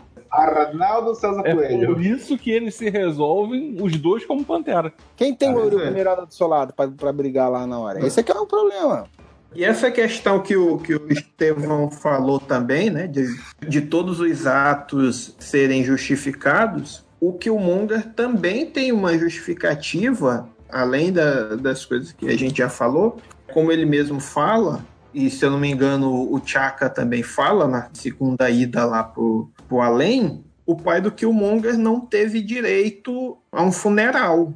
Para a visão africana, isso é uma coisa muito grave ele tão revoltado, né, ele comete as atrocidades porque fizeram, atro- fizeram uma atrocidade com o pai dele. E aí você reparou que, que assim, enquanto o T'Chaka está no, lá no cenário do Rei Leão, o outro está confinado ao ao apartamento. Mas isso também está justificado, porque o, Ah, é o plano ancestral. O ancestral que o Killmonger tem é o pai dele. O contato que ele teve com o ancestral foi ali, naquele apartamento. E o contato que ele teve com o ancestral foi ele criança, por isso que ele fica uma hora criança, uma hora adulto, por isso, porque o contato, ele não teve contato com a ancestralidade dele quando ele é adulto, ele só teve quando, enquanto criança. Essa sequência de conversa é muito boa também, que o pai, eu errei, é culpa minha e agora somos dois perdidos aqui. Então o que o Morgan fala, né? Tipo, ah, vai que só que não encontraram ainda a sua casa. E termina essa frase nesse momento com o pai querendo chorar e tal. Tipo, é muito bonito isso, né? Muito emocionante. Assim como a frase do, do Killmonger pro Pantera no final, né? Que ele disse que é, o pai falou que ia me trazer aqui pra ver o pôr do sol. Aí você imagina aí uma criança de 8 anos sonhando com um conto de fadas. acontece com a gente também, assim. Tem um contato com o pai, com a mãe, cedo. Olha só, esse meu filho vai ser um cantor, meu filho vai ser uma, sabe, vai, ser um doutor, tal, não sei o quê. E aí a vida te mete tanta merda que aí tu termina desenhando. Não vai ser doutor em porcaria nenhuma. veja, cara, agora que você É. falou isso, eu pensei numa coisa, Estevão. O Ah. Killmonger, cara, é o King Size do mal. Porque foi isso que aconteceu com o do Size. O cara lá, é, fizeram estuprar, não sei o que lá. Ele, é- ele é o King Size, ele é o dono das terras do Rio, cara. E aí? tudo dele, só que ele é um cara do bem, entendeu? E o Killmonger não, não, não soube lidar com isso. É porque o King Size no Brasil é um King Size mais pacífico, né? Exato. Como ele falou, não é só um filme pra quem é negro, assim como Mulher Maravilha não é só um filme pra quem é mulher. Pra quem é um, um cara vendo o filme, é um filmão, é um filme legal, tal, não sei o quê. Pra mulher, não. É um, é um protagonismo que você tá esperando há décadas. Já ali, mostra tanto o ideal que a gente queria pra gente, de um lugar igualitário, onde você se enxerga nas pessoas, vê uma qualidade de vida, uma qualidade de tecnologia, uma qualidade de conforto, ao mesmo tempo, também tem aquela pessoa que chegou em algum ponto da vida, mas com muito sofrimento, muito aperto, muita coisa, e agora tem um mínimo de poder. E foi o que o, que o Monger falou, né? Pô, eu fiz tudo que fiz, eu enganei, matei, fiz toda a parada para chegar neste momento. Matar o cara que matou o pai dele. E, né, e aí, como assim, como esse cara estava morto, vamos matar o filho desse cara essa motivação, não de matar as pessoas, mas dar o troco, é uma coisa que a gente luta diariamente. Sofre o bullying na escola, aquele cara que não é nem branco, mas se julga branco, fala uma bocada de merda, coisa assim. E aí quando você tá um degrau acima do cara, ou até você pensa que tá nesse degrau, e aí você dá vontade de você chegar e falar, viu teu merda? Entendeu? Daquele vídeo, tudo que você passou, tá A tentação de retribuir na mesma moeda é é muito grande, cara. Entendeu? Assim, isso, isso serve pra tudo, assim, para o cara que é taxado de nerd e depois vira patrão, entendeu? Mas para os negros é, é mais complicado do que a gente está falando, cara. Olha só, é uma coisa muito louca. No Brasil, em maio, 13 de maio, a gente vai completar 130 anos de abolição. 130 anos. A gente está falando de três gerações livres. Três ou quatro gerações livres. Estamos a quatro gerações das correntes que prendia essa galera. Não vou dizer nos prendia, porque, pô, parece, parece chato assim. Prendia meu, meu tataravô. É muito louco você pensar nisso. entendeu? E assim, e essa, esse peso, essas cicatrizes ainda continuam. Ver um material como este agora aqui é empoderador. Mas ao mesmo tempo a gente começa também a, a ter que tomar cuidado para não se embebedar muito com, com relação a isso. Sabe, ah, vai ter preto, sim, não sei o que, não sei o que, e foda-se o resto. Não, não foda-se o resto. A gente está na comunidade, a gente está no meio de um bocado de gente. A gente não pode chegar e foda-se o mundo. Foda-se o mundo, não que a gente faz parte do mundo. O revanchismo é, é muito forte e a gente tem que lutar porque a gente sempre prega que a gente, quando chegar no lugar dessas pessoas, a gente não vai fazer o mesmo. Inclusive é o discurso né, que o Pantera aprendeu ao final do filme, ele tenta colocar, né, de ajudar sem ser essa, dessa forma revanchista, né? De ajudar com tecnologia, ajudar com questão vão social. matar tudo que é branco, não, viu? É chegar e vamos, vamos elevar a moral dos negros, entendeu?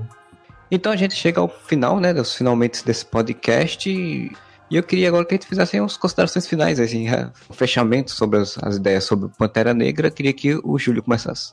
Foi muito bom, como eu já falei umas 57,8 vezes durante o podcast. Tem algumas pequenas coisinhas que me incomodam, mas são coisas realmente menores, né?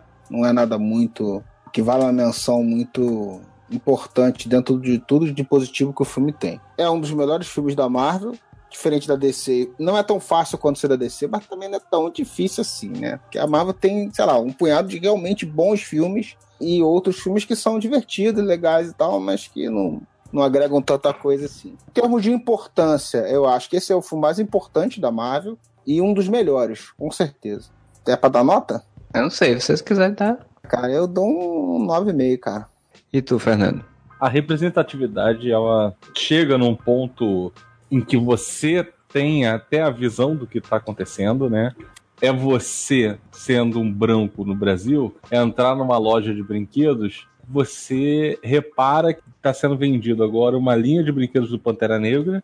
É a primeira linha de brinquedos em que na caixa você tem uma criança negra brincando. Todas as outras não é uma criança negra, é sempre a criança branca que tá brincando. Pequenas coisas assim que você vai vendo que fazem com que seja importante você ter a representatividade, né? O Júlio já falou que é, realmente é mais fácil para Marvel dar um, um, salto desses, né? Conseguir fazer um, um filme com um, herói negro do que o qualquer outro estúdio, porque a marca Marvel já vende. Mas assim, a Marvel já comeu bola uma vez, né? Pela mesma lógica, ela deveria ter feito o filme de super-heroína e não a DC. Ela tinha condição de fazer, apostar de uma maneira assim, mais é, firme e só vai apostar agora quando isso já está consolidado. Mas, ok, parabéns, conseguiu fazer um filme de com atores negros, onde finalmente você tem um super-herói negro, então, cara, eu dou um 9 para ele, muito bom mesmo, é dos melhores. Sobre o futuro, difícil fugir da discussão sobre ele sendo um herói do mundo, o que, que isso daí vai causar de, revol de revolta dentro da própria Wakanda. É, eu acho que realmente é um caminho bem natural para a história. Sim, e até chegar ao terceiro filme não vai ter uma, uma, um roteiro de luta pelo fim da monarquia e implementação da democracia. É, eu, complicado para o futuro, eu acho, do um segundo filme, se eles vão conseguir, até com, com essa situação que o Fernando colocou agora aí, manter o filme centrado realmente em Wakanda e no Pantera Negra, e, ou se isso vai, pela própria circunstância da abertura deles para o resto do mundo, por o que quer que esteja acontecendo no universo Marvel no momento que vai ter o segundo filme, se isso já vai ser um pouco diferente, entendeu? Eu acho que pro primeiro filme isso foi perfeito e eu gostaria que no segundo filme eles conseguissem manter isso. Mas eu acho que a tentação de que no segundo filme eles vão começar a interligar mais fortemente com o restante do universo Marvel é, é muito grande. Queria agradecer a Estevão Ribeiro pela participação mais uma vez conosco e já faz seus comentários e faz os seus jabás necessários. Uhum. Sempre apostos aqui, assim, quando as gêmeas deixarem, obviamente, né? O filme é muito bom e há um grande problema. Assim. Eu acredito o seguinte: ok não gostar do filme. A gente ficou muito receoso em dizer coisas ruins sobre o filme. Não que elas não existam, mas assim, é que o filme ele tem uma outra importância também. A gente acabou acaba falando muito mais sobre a representatividade e a importância dele como filme do que exatamente a história. A história também é amarradinha, bem estruturadinha, tal, coisa assim, e ele vai ser um marco como o primeiro filme de super-herói negro. Não anti-herói, é um de super-herói, com poderes, com heroísmo, atos de heroísmo e tal. Assim. O personagem, por ser um rei, ele vai ganhar talvez um casamento dos próximos filmes, assim, e que os outros personagens que tiveram boa aceitação, eles vão crescer mais, com tramas maiores e, vão ter mais importância. Também já tem o, o Steve Rogers, já conhece como chegar lá, o povo de Wakanda tá, tá junto com, com, os heróis na Guerra Infinita, então é, vai ser uma coisa obviamente muito mais inclusiva. O Wakanda não vai ficar mais tão escondido. A gente tem que lembrar que nós tivemos um filme da Marvel com uma mulher como protagonista solo de diversos filmes de homens tal, coisa assim. E aí nós temos aí um homem negro para depois termos o filme de uma mulher, uma mulher, né? E ela vai ser uma mulher branca. Há uma, obviamente, acredito que o filme como Mulher Gato, Hale Berry pode ser tratado um pouco desse esquema, para você ver como ainda assim filmes com protagonistas mulheres vão ser raros filme com protagonistas negros. A gente não tem nem, nenhuma gama de personagens interessantes o bastante para ter filmes. Imagine só, o próximo filme é esse aqui, esse porque a gente não tem uma coisa uma, que não sejam personagens de grupos, tenham uma profundidade para se trabalhar. Luke Cage foi interessante para trabalhar a série, mas foi muito arrastado. A DC acertou muito bem na série com o Raio Negro, né? Tá, tá, é uma série que tá indo muito bem, fez um trabalho legal próximas opções será Super Shocker para ABC, entendeu? Porque não existem muitas, muitas opções. O bom da Marvel é que se ela, se ela inventar um personagem negro hoje nos quadrinhos, daqui a dois anos podemos ver na tela sem problemas que eles conseguem colocar. Mas, pessoal, estou com um site novo, estevãoribeiro.com.br, muito difícil, né? E acompanha às vezes nas redes sociais. Quando tá de coisinha lá, é só vocês irem nesse site que lá redireciona para um bocado de lugar, valeu? Muito obrigado por, pelo convite novamente. É um assunto que me é caro pra caramba, eu gosto muito de falar. Muito obrigado pela consideração, gente. E queria agradecer também ao Richard Pinto pela participação. Você já dá seus comentários aí também faz seus jabazinhos. E não esquece de deixar o recado do coração pro Modeste. Eu não, pô, arregou, nem veio. É que ele ficou tão tenso, entendeu? Ele ficou tão emocionado que ele não veio. Amarelou, amarelou. Amarelou. Então, o, o filme tem muito chorume aí na internet, né? Tem um monte de gente inventando problemas, inventando defeitos, né? Que a gente sabe que, lógico, o filme não é perfeito, né? Mesmo que dê nota 10 pro filme, eu acho que ele merece nota 10. Eu sei que ele vai ter problemas, nenhum filme é perfeito. Considerando que são problemas que, pelo menos para mim, não comprometem o filme, mesmo que eu não tivesse toda essa relação política e afetiva com o filme, né, que são coisas que são igual no videogame, né, 110, 120, 130%, mas é um filme onde você vê o personagem evoluir, o Pantera Negra vence o Killmonger, mas ele muda por conta da ideologia do Killmonger. Tanto é que se não fosse o, o Killmonger, o Wakanda não se abriria, ou pelo menos não na velocidade que aconteceu.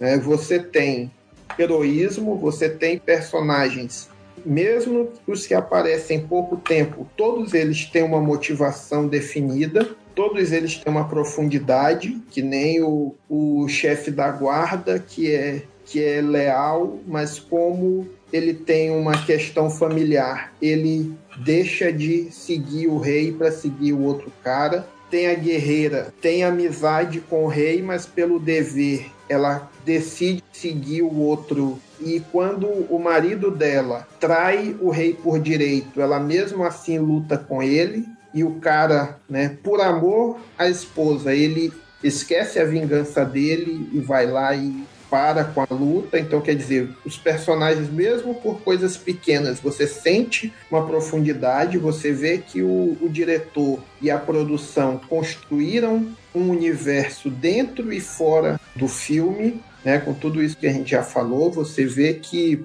também tudo isso ajuda com que um personagem que é, como a gente já falou lá no começo, desconhecido do grande público, mas que ele esteja batendo recordes de bilheteria, aquela vaquinha que eu falei no começo, do, do load, que foi iniciada há três dias, quando a gente está gravando, eu acabei de olhar aqui no site que eu ia fazer o jabá dela, só que com três dias ela já alcançou 85% da meta ele arrecadou R$ 3.080 em três dias.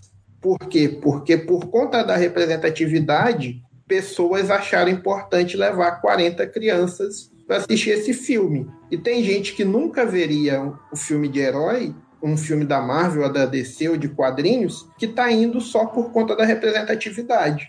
Eu tenho um colega meu de trabalho, professor universitário, 67 anos, líder do movimento negro aqui no, no estado que eu moro, e ele foi ver o filme com a filha dele, diferentona, de 20 anos. São duas pessoas que nunca iriam ver um filme de super-herói, estão indo por conta da representatividade. Então, enquanto você, nerd, que acha que representatividade não existe, mas que reclama quando o filme tem pessoas que não são igual, com perfil igual ao seu, é um personagem desconhecido que tem toda a possibilidade de, de dar bilhão. Por quê? Por causa da representatividade. E esse filme bateu esses recordes e tem um monte de gente que eu conheço que foi né, nessa situação de que nunca veria um filme de herói e foi, e tem gente que ainda não foi porque está sem grana, mas na hora que receber dinheiro no início do mês vai lá, ou pessoas que vão ver de novo pelo efeito do filme. Então, representatividade faz bem para o estúdio, faz bem para os filmes de herói. Por tudo isso, né, que o, o filme entrega várias coisas boas, e aí eu achei que o Ryan Coogler foi certo, porque sempre tinha algum risco de não dar certo, e pelo histórico, ele sabe que se der certo, corre o risco da Disney simplesmente botar outro cara. Pode até ser outro preto, mas ele corre o risco de rodar. Então ele concluiu o plot, inclusive, como ele sabia que muita gente que não vê filme de herói ia ver, ele bota o flashback do, da morte do, do Chaka. Então você não precisa ter visto Guerra Civil para assistir esse filme, ele é autocontido, por mais que ele tenha as referências no universo Marvel. Até por isso dá uma certa dificuldade para continuar, mas tem outras coisas. Vocês já falaram né, desse efeito do Pantera Negra fora do país, mas tem outras coisas também, que como em Guerra a gente já sabe que o Thanos vai invadir o Wakanda em Guerra Infinita, Wakanda com certeza vai se enfraquecer e agora Wakanda aberta podem trabalhar simplesmente uma invasão ao Wakanda, como teve em arcos recentes também no quadrinho. Coisa que é trabalhada no, no arco lá desenhado pelo Romitinha, que é a reintrodução do, do Pantera Negra, Claw e o Cavaleiro Negro e outras né, tentam invadir o Wakanda podem trabalhar isso também, principalmente no segundo filme. No terceiro eu acho difícil. Mesmo que eu fosse branco, eu daria nota 10. Sendo negro, eu dou um, um 12, um 15, porque tem outras coisas para além do filme de super-herói, né? Porque ele, enquanto filme de super-herói e enquanto filme, tem várias coisas. Se você não tiver simplesmente concentrado em reclamar racismo reverso, você vai conseguir identificar. E aí, só para finalizar, né, eu, eu cito o filósofo contemporâneo Chris Rock. As pessoas estão mais preocupadas em convencer os negros a não falar sobre o racismo do que convencer os racistas a não serem racistas, né? Que é uma frase que ele fala parafraseando o Malcolm X, né? Que o Malcolm X dizia que falavam muito do que ele era extremista, ninguém chama a Ku Klux Klan de extremista, né? Não querem que o negro seja revanchista, mas ninguém manda o branco não matar o negro só por ser negro. Obrigado aí. E qualquer coisa me encontre lá no www.hqfan.com.br. Tem vários redatores reaça também, se você for, você quiser, se você quiser post. Não, logo depois do, do lançamento do Pantera Negra, teve um nosso redator mais reaça compartilhou um post sobre aquela treta do pessoal reclamando que Pantera Negra tem representatividade LGBT e o HQ Fã está na página do Fernando Holiday, meu amigo. Nós somos um site chancelado pelo MBL, então... Que beleza, hein, cara? Parabéns, parabéns, por esse parabéns campeões, né? E vocês achando que o Polvo Aranha era o pior que o HQ Fã tinha a oferecer. Porra, que merda, bicho. Meus pesos. Pois bem, então a gente chega ao final do podcast. Agora a gente vai falar de super-heróis daqui a alguns dois meses, né? Eu acho que saiu Guerra Infinita, que o Thanos vai chegar e detonar o Wakanda, porque para mim a Joia da Alma está lá, enterrada no subsolo da, do, do, planeta, debaixo do meteoro. Então acho que provavelmente vai lá pegar, pegar essa, essa, essa joiazinha, colher, colher essa joia. E se você curtiu esse podcast, né, você pode deixar seu comentário lá no nosso, no nosso areva.com, nosso site, deixa lá seu comentário no post, na postagem, ou você manda e-mail para contato areva.com, ou você deixa comentários lá no Facebook e no Twitter, a gente tem nosso perfil lá, só botar o arroba o areva com dois as. Esqueci do jabá, ó, esqueci do meu jabá, tio. Ah, é, agora você tem jabá. Esqueci da minha nota, 10, nota 10 o Discover podcast.wordpress.com, podcast de música. Vão lá. Não gostar, não gostou. Se gostar, gostou. Mas vão lá. E falando em jabá, a gente também tem um jabá do nosso Catarse Assinaturas, né? Que esse podcast aqui ele é financiado por nossos padrinhos e madrinhas lá do Cartaz Assinatura, que é o catarse.me barra podcast whatever. E nessa edição nós temos o apoio do Lucas Koenig, do Bruno Felipe Costa e do Josué Gentil da Cunha Neto. Muito obrigado a todos vocês por apoiar é, nosso podcast. Se você quiser apoiar também, entra lá no catarse.me barra que tem umas faixas lá de valores, cada valor corresponde a uma recompensa. A gente também vai comentar aí, fala o seu nome, seu nome de apoio aqui. Dependendo de qualquer recompensa, a gente sempre fala o nome, porque é importante dar valor às pessoas que nos apoiam. Então é isso, a gente volta semana que vem com mais um podcast e whatever! Tipo se a barra é pesada, certeza é voltar. Tipo Pantera Negra, Agora em Milagre, ela adora milagre. Brota na base, vem Nick Minaj. Hora miragem, já pro mirage com os altos. Senhor Spock, bom de igual lanterna verde. Eu tô bem super choque. Um novo mar vermelho, uma nova travessia. Pro povo ter reis no espelho, minha caneta cria. Rua, o tem, Superman mais tecnologia. Simbólico tipo guia na madrugada fria. Vim esmagar boy que debocha da cultura black. Um Kasparov abrindo a mate, assinar o cheque. Sou anti-senhorzinho, independente nas track. Rato, respeita meu tempo, não seja moleque. Se vem de Stanley, o Spike Lee, meu Bruce Lee. Tô levando o Brasil estilo Maurício com Bruce. Tipo Solange, um lugar na mesa, negra ou morena. Na dúvida, chame-a de princesa. Autoconhecimento, autoajuda, fluxo do tempo, tipo sempre, tipo Buda. Amor pra encher mil litros, tipo Cabo ou Neruda. Quem casou com a tempestade não se liga em guarda-chuva, entendeu? Vagação e frieza, mano. Se a barra é pesada, certeza é volta. Tipo Pantera Negra, tipo Pantera Negra. Frieza, mano. Se a barra é pesada, certeza é volta. Tipo Pantera Negra, tipo Pantera Negra. Com a razão e frieza, mano. Se a barra é pesada, certeza é volta. Tipo Pantera Negra, tipo Pantera Negra. Com a razão e frieza, mano. Se a barra é pesada, certeza é volta. Tipo Pantera Negra, tipo Pantera Negra. É isso mesmo, titio. A rua é nós.